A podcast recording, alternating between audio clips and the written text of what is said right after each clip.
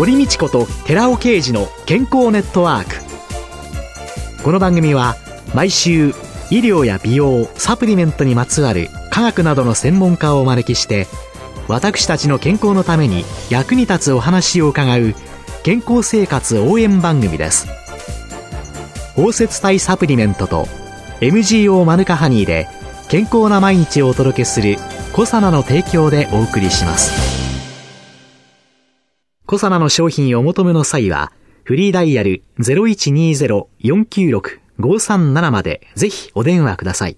体の節々が気になりだしたらコラーゲン、グルコサミンを配合した環状オリゴ糖の力シクロカプセル化スムースアップ。お得な定期購入もご準備しております。ご購入は、コサナのフリーダイヤル0120-496-537専任スタッフが商品に関するお問い合わせ、ご質問にもお答えいたします。コサナのフリーダイヤル0120-496-537 0120-496-537皆様のお電話をお待ちしています。こんにちは、堀道子です。今月は管理栄養士の篠原恵里香さんをゲストに迎えて正しい生活習慣と生活習慣病の予防と題してお送りしています。肥満というのが本当に多くの生活習慣病の原因になると言われてるんですけれども、はい、なぜなんですかね？肥満の中でも、まあ、脂肪がどこについているかで違ってくるんですが、はい、内臓脂肪型肥満と言われる肥満がやはり生活習慣病とまあ直結しているというふうにも考えられています。脂肪は内臓脂肪と、まあ、皮下脂肪。はい。腸管の膜のところにある内臓脂肪。この内臓脂肪があると、生活習慣病になりやすい。この内臓脂肪の脂肪細胞のサイズが大きくなると、いろいろな、まあ、生理活性物質の悪い物質が分泌されると言われていて、例えば、あの、血糖値を上げるような物質が分泌されたりですとか、コレステロールのコントロールを乱すような物質ですとか、血圧、血糖値を上げてしまうような物質が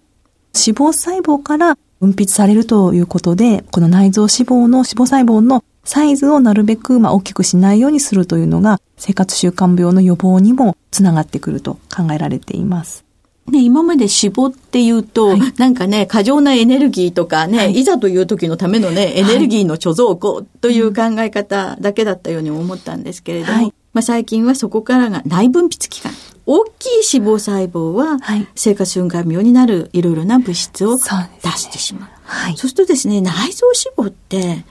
こう外から見たとき、皮下脂肪がね、はい、ガーってたわわにあるとね、そりゃ肥満でしょってわかるけど、結構隠れ肥満みたいな方でお腹の中だけ、ついてる人っていらっしゃいませんかね、ね、はい、結構いらっしゃいますね。なので見た目はあの全然太っているような感じがしなくても、実はあの腹囲はすごくお腹周りはすごくあの脂肪がついていらっしゃる方っていうのは結構よく見受けられます。よくあの、メタボ診断とかっていうので、はい、お腹周りなんか何センチとかっていうのがありますよね。はい、お腹周りですね。まあ一番出ているおへそ周り、男性が85センチ以上、女性が90センチ以上ですと、まあ内臓脂肪型肥満というふうに判定されています。これね、女性の方が大きいんですよね。はい。女性の方はもともと、まあ、脂肪がついているということもあって、女性の方が、まあ、90センチというふうに言われています。ね、案外顔が小顔で、うん、手足が華奢な方っていうのは痩せて見えるけど、結構いらっしゃいますね。はい。で、なかなかまあ自分で測るのがまあ難しい方は一つのまあ目安として、あとまあご主人なんかでもちょっと見ていただきたいんですが、内臓脂肪は移動しませんので、仰向けに寝た時に、お腹がぽっこりと膨らんでいる場合は、だいたい内臓脂肪、皮下脂肪の場合は、こう仰向けに寝るとぺっちゃんこになってくるので、簡単な見分け方として、まあ簡易的なんですけど、そんなところも日頃注目していただけると、予防じゃないですけど、早い段階で気づくことができるのではないかと思います。仰向けに寝た時に、はい、皮下脂肪は横にベロンっていってしまう。はい、だからお腹はあんまり出て見えない。はい、内臓脂肪はぽっこり出てる。はい、じゃあそういう内臓脂肪と皮下脂肪って、やっぱりつき方って違うんですかね？エネルギーとか関係するとか。脂肪というのは 1kg あたり7000キロカロリーと言われているので、7000キロカロリー蓄積されると、まあ、脂肪、まあ、福井1センチ大きくなるというふうにも言われていたりしまして。7000キロカロリーっていうのは、お茶碗でご飯食べると何杯ぐらいなんですか？結構な量になると思います。お茶碗が一杯240キロカロリーぐらいありますので、それを割っていただくと。はい。じゃあ、7000割る240で皆様どうぞ計算なさってください。それぐらいが溜まると、1センチ。ね、はい。まあ、あと240キロカロリーというと、まあ、おまんじゅうちょっと大きめの1個食べていただいたりですとか、あとやっぱり基礎代謝というのが低下してきているので、どうしても1日1日に、基礎代謝ってまあ自然とこう消費されていくはい、生命維持のために使われていくエネルギーなので、えー、そちらも低下していき、そして食べる量も変わらなければ、やっぱりおのずと消費できなかったものが今まで若い時に消費できていたはずのものが、まあ、消費できなくなってきているというので、どうしても太りやすくはなってしまうんですね。そういう中で、太らない食べ方のポイントっていうのは、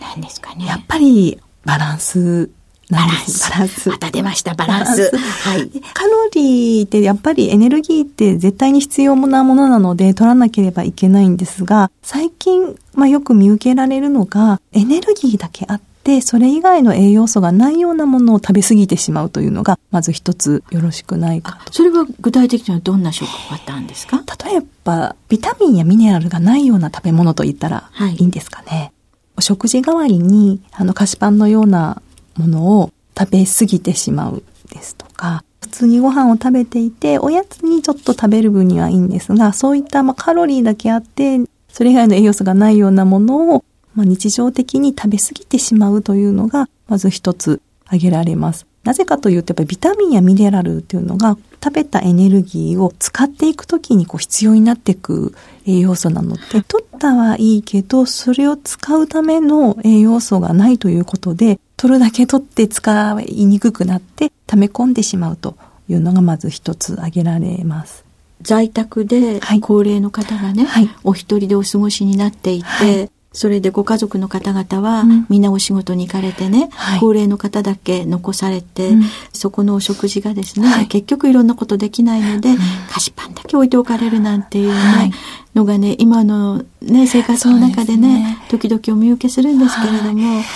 そういうのもね、考え直さなきゃいけない。そうですね。で、私も実は菓子パン好きで、あの、よくいただくんですけれども、はい、まあ、その時にやる一つの工夫としては、はい、それと一緒に飲む飲み物ですね。これを、例えば、牛乳ですとか豆乳なんかにしていただくと、飲み物の中にビタミンやミネラルが含まれてますので、なかなかおかずで作ってということが難しい方は、一緒に飲む飲み物からビタミン、ミネラル取れるようなものを合わせていただくというのも一つの方法かなって思います。ああ、じゃあね、菓子パンに紅茶とか菓子パンに麦茶とかではなくて、はい、そこに豆乳とか、はい、牛乳とか、はい、野菜ジュースなんかもいいんですかね野菜ジュースもいいと思います。あの、野菜ジュ100%って書いてあるものであればいいですね。野菜が100%のものなんかを取る。はい、まあそういう、いわゆるバランスという問題。はい。その他に？やっぱりですね、今どうしても生活習慣病になってしまう大きな原因のもう一つが、動物性の脂肪を取りすぎてしまっているということなんですね。動物性の脂肪って言うと、まあ、肉の油なんかが挙げられていますが、これがコレステロールをどんどん作っていくんですね。コレステロールもでもある程度必要なものですね、うん、あの、性ホルモンの材料になったり、細胞膜を作ってくれるので重要なんですが、やっぱり取りすぎてしまうと、うん、どんどんどんどん血液中の油が増えていってしまいますので、うん、お肉ばかりに偏らないようにお魚食べたりですとか、大豆製品ですね、そういったものを食べたりまあ、いろんな偏って取らないで、本当に肉や魚や大豆製品というのを上手に取り入れていただけたらいいのではないかなと思います。お魚って、はい、結構ね、主婦としてはですね、はい、手抜き主婦といたしましてはですね、はい、調理に時間が、というか手間なんですよね。肉だとパパパーっと焼いて。本当確かにあの価格にしてもやっぱりお魚の方がちょっと高かったり。ですよね。はい。あと、えー、私おすすめするのは缶詰なんかでもいいんですね。ああ、はい、魚の缶詰とか、はい、水煮缶ですとか、あるので、そういったものは骨まで食べられますし、えー、魚の油もまあ酸化していないので、意外に扱えて余価も高い食べ物なので、そういったものですとか。ああ、魚の水煮缶とかね。はいあとはまあホイル焼きなんかにして、えー、アルミホイルにくるんでトースターに入れていただけるとホイル焼きが簡単にできたりするので、うん、なんかあの気軽にね焼き鮭でもいいですし、うん、あんまりこう気負わずに気軽にあの決して手抜きではないので缶詰使うことも 考えてのことなので、うん、あの上手に使っていただけるといいのではないかなと思います。とは、ゲルトは食物繊維をできるだけ取っていただきたい。3番目は食物繊維。あの、食物繊維というと野菜だけしかイメージされない方もいらっしゃるんですが、それ以外にも海藻類ですとか、キノコ類というのもありますので、まあ、食物繊維というのが、あの余分なコレステロールなんかをキューッと吸い取って外に出してくれるというような役割もありますので、あとはね、血糖の吸収を緩やかにしてくれるですとか、そういう役割もあるので、まあ、食物繊維もどんどん意識して取り入れていただきたいなと思います。そういうそのバランスという中で、ビタミンやミネラルの問題、はい、あるいは食物繊維の問題、はい、なんか伺ってきたんですけれども、はい、実際に、あの、毎日そういうふうにバランスよく取れない。うん、じゃあ、今日はちょっと、まあ、菓子パンだけなんだけど、うんそこに、じゃあ、ビタミンのサプリメントとか、うんはい、あるいは、その食物繊維今日取れてないし、この食材の中で食物繊維ないから、うんはい、何かそのファイバーに当たるような、食物繊維に当たるようなサプリメントをそういうその毎日じゃなくって、足りないなと感じた時に補うっていうのはいかがでしょうかね？私はあのすごくいいと思います。サプリメントっていうのはもともとは補助食品ですので、それでいつもと食事が違うなとか、ちょっと食欲なかったとか、あとはまあ外食が続いたとか出張でなかなか思うようにいつもと食事が違ってしまったという時は、その時は上手にあの取り入れていただきたいなと思います。あの、一番良くないのは、サプリメントを取るから食事を食べなくていいとかっていう、はい、逆の発想してしまう方っていらっしゃるんですが、うん、じゃなくて、まあ、いつもと違うから、あの、それはサプリメントで補おうという取り方は、あの、いいと思います。うん、あと、その、太らない、そういうこと以外に食習慣のポイントっていうのは何かありますか？生活習慣病を考えたとき、やはり、まあ、塩分を取りすぎてしまうというのが、今一つ問題に上がっていますので、えー、薄味を心がけてというふうには言うんですけれども、そうするとなんかな味気ないので、素材の味をできるだけ楽しむように召し上がってくださいというふうに言うようにしています。ああ、同じ言われ方でもちょっと違いますよね。はい、薄味じゃなくて、素材の味を楽しんでください。はい、そうですね。なんかちょっと出汁取る方って最近減ってきているということをよく耳にしますが、えー、まあ、出汁を効かせて、まあ、素材の味を楽しんでいただいたり、やはり旬の野菜っていうのは、やはり味もすごく美味しい、甘かったりして美味しいですので、なるべくまあ素材の味がわかるような調理方法を楽しんでくださいねというふうにお話しすることがあります。素材の味を楽しむ。はい、これは塩分。塩化ナトリウム使用を低減させる一つのポイントということなんですね。はい、ありがとうございました。今週のゲストは管理栄養士の篠原恵里香さんでした。来週もよろしくお願いします。よろしくお願いいたします。続いて、寺尾刑事の研究者コラムのコーナーです。お話は、小佐奈社長で神戸大学医学部客員教授の寺尾啓二さんです。こんにちは、寺尾啓二です。今週は先週に引き続き、アルファリポ酸の低血糖症の発症原因の解明、ラセミ体に含まれる S 体について紹介させていただきます。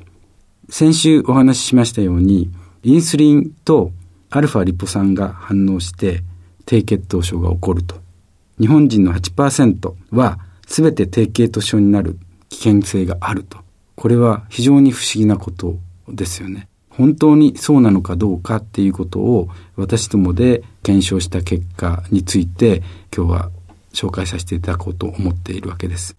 インスリンっていうのはそもそもタンパク質です。タンパク質っていうのはアミノ酸から作られたものですから、アミノ酸が天然のものなので、こういったものは天然のキラル分子と言います。キラル分子っていうのは共造体とも言われまして、鏡に映った。例えば、左手と右手を見てください。左手っていうのは、右手とそっくりな形してますけども、全く重なり合うことができない。そのような関係をキラルな関係共造体の関係っていうわけなんですけども、で、インスリンってそのようにキラルなアミノ酸から作られているものですから、天然のキラル分子というわけです。一方で、生体内にもともと存在するアルファリポ酸も実はキラル分子です。で、アルファリポ酸は合成で作ると鏡に映った共造体、キラル分子のもう一方の方も一緒にできてしまう。でも体の中に作られるアルファリポ酸っていうのは天然型の R 体のアルファリポ酸なんです。で、インスリン、それからアルファリポ酸、どちらもキラル分子で体の中に存在している物質というわけです。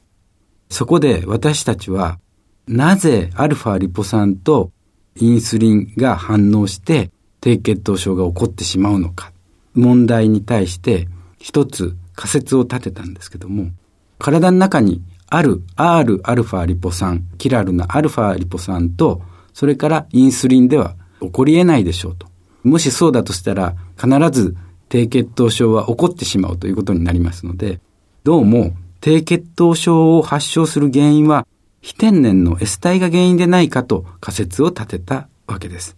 そこで R 体と S 体、それぞれのアルファリポ酸とインスリンがどのように近づいてきて反応していくか。実際に人のインスリンを用いて、その水溶液に R 体と S 体を添加していったんです。で、分かってきたこと。S 体を添加すると、凝集現象が見られてきたんです。R 体では起こらない。点火して10分後にダクトが確認できて、120分後には大きな凝集物に成長していったわけです。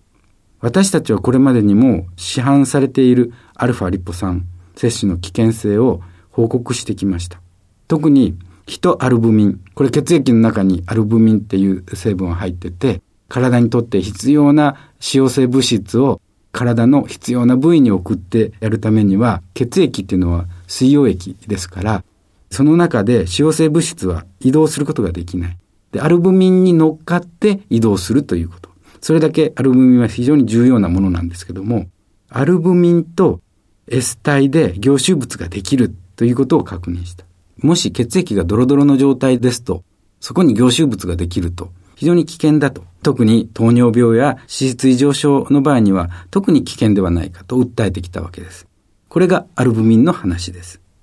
そこで今回さらに分かったこと、アルブミンだけではなくて、アルブミンとともにインスリンでも S 体は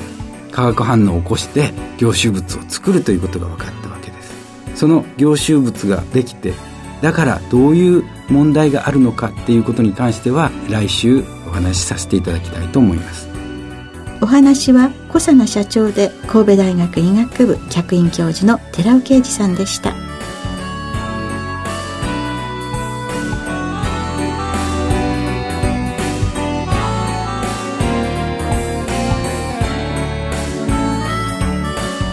ここで小佐奈から番組お聞きの皆様へプレゼントのお知らせです1日摂取量に制限がなく無味無臭のアルファシクロデキストリンを使用した新しい食物繊維コサナのピュアファイバーを番組お聞きの10名様にプレゼントします。プレゼントをご希望の方は番組サイトの応募フォームからお申し込みください。コサナのピュアファイバープレゼントのお知らせでした。